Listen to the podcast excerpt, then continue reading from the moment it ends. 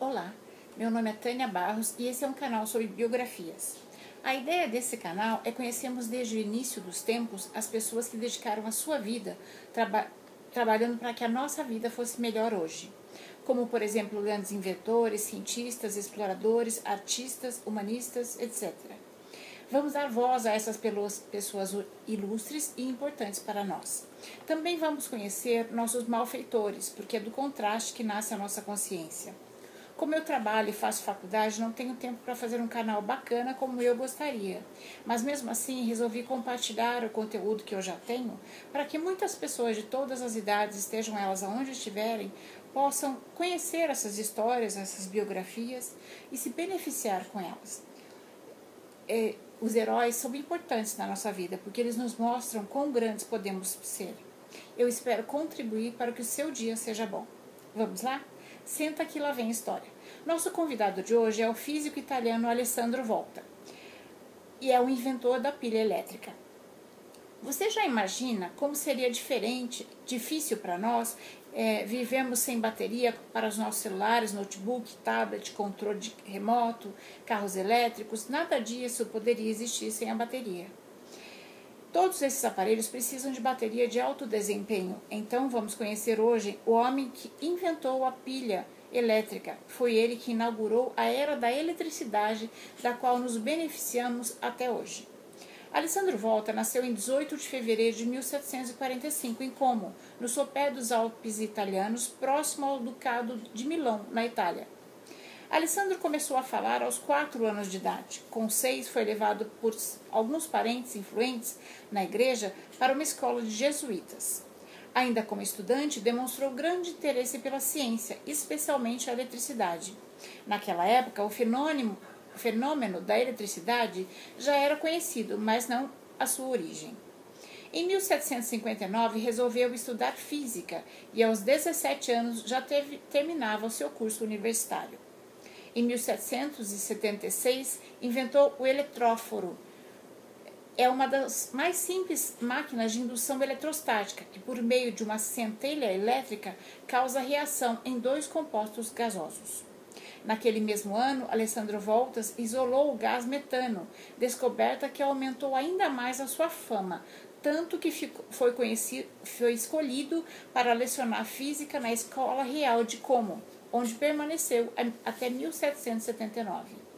Com o eletróforo, eletróforo, Voltas conseguiu produzir um dispositivo de baixo custo para gerar altas altas diferentes potenciais, como condensador e capacitador. capacitor. Mas seu invento mais importante foi, sem dúvida, a pilha elétrica. No dia 20 de março de 1800, após 10 anos de pesquisas incansáveis, Alessandro Volta alcançou o seu objetivo.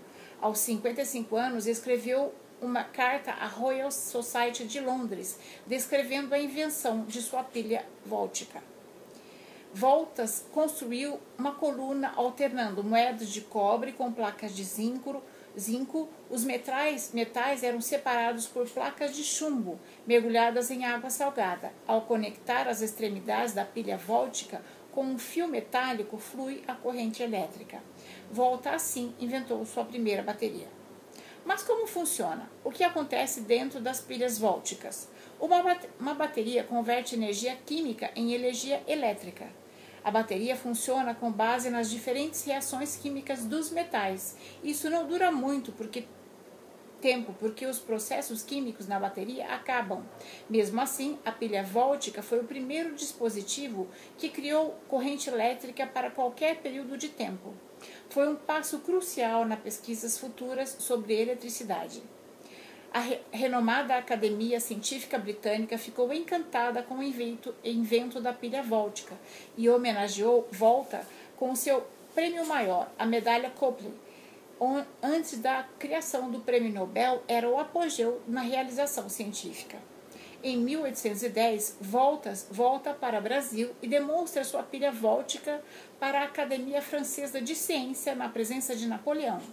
O imperador ficou impressionado e deu a volta a uma pensão anual e nomeou o conde e senador da Itália, que naquela época estava sob a ocupação francesa. Volta causou uma enorme agitação no mundo científico daquela época, porque pela primeira vez se produzia uma fonte contínua de eletricidade. Sua descoberta abriu novos rumos para a pesquisa elétrica e química. Em 1815, o imperador da Áustria deu-lhe o posto de diretor da Faculdade de Filosofia de Pádua. Em 1819, Alessandro voltou para sua cidade natal, Como, na Itália, onde, ao que se sabe, levou uma vida tranquila, visto que não se envolveu em nenhum movimento ou controvérsias políticas. Alessandro Giuseppe Antônio Anastácio Volta faleceu aos 82 anos no dia 5 de março de 1827. No século XIX, o conde Alessandro Volta foi considerado o fundador de uma nova era, a era da eletricidade.